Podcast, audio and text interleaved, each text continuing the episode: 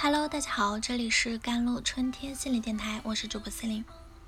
今天跟大家分享的文章叫做《心理韧性赋予我们三种能力》。第一，定性不浮躁。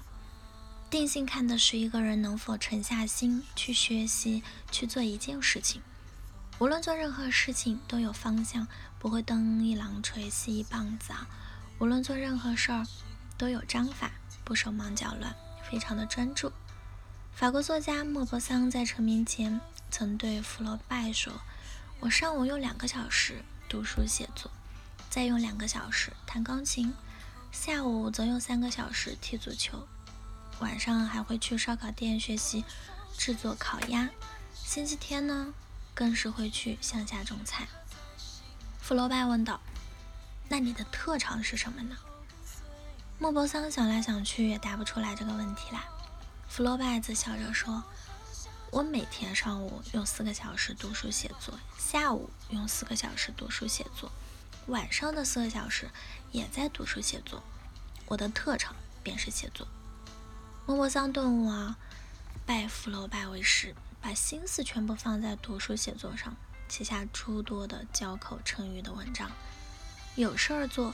不是所谓的每天有事情在做，而是有一件自己热爱的、想做的事情，可以每天为之孜孜不倦。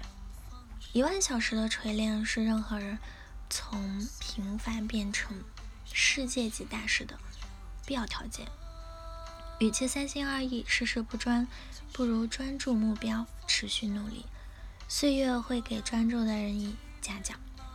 第二点就是好奇心强。极度渴望成长，好奇心强的人极度渴望获得新体验、新知识以及别人的反馈。他做每一件事情都是抱着开放的心态去学习和改进的。吸收知识就像海绵一样，又快又多。爱因斯坦曾说：“我没有特别的天分，只是好奇心十分强烈而已。”好奇心就是一种能够使人在兴奋的状态下。探究事物真真相与本质的神奇力量，它让我们总能主动接触一些未知的事物，从而达到不断学习的目的。一个人能够做到如此，往往就不会错过时代所赋予的红利了，就不会陷入越忙越糟糕的怪圈。真正的强者呢，能低头拉车，也能抬头看看路，环顾四周。耳听八方，如此才能走得更顺畅一些，更省力一些。第二点就是心理韧性强啊。人生其实是一场马拉松，有时候你并不知道终点在哪里，你只是能按照自己的节奏，一步一步向前跑。这个过程并不容易，因为一路上可能没有人给你喝彩助威，也没有人和你并肩前行。唯一能够让自己走得更远、走得更久，并且走到最后的，靠的是你的心力，也就是所谓的心理韧性啊。心理韧性赋予我们的三种能力，第一点是复原力。当一个人在痛苦、挫折、磨难、失败等各种压力的挑战下，他依然能迅速平复内心的焦躁不安，从容的面对现实，灵活应对。第二点。坚韧不拔的能力，向着长期的目标，坚持自己的激情，即便经历失败，依然能够坚持不懈的努力下去。这种品质就叫做坚毅。第三是创伤后的成长力啊，在受到打击创伤之后，依然奋起成长，拥抱变化，主动寻求改变。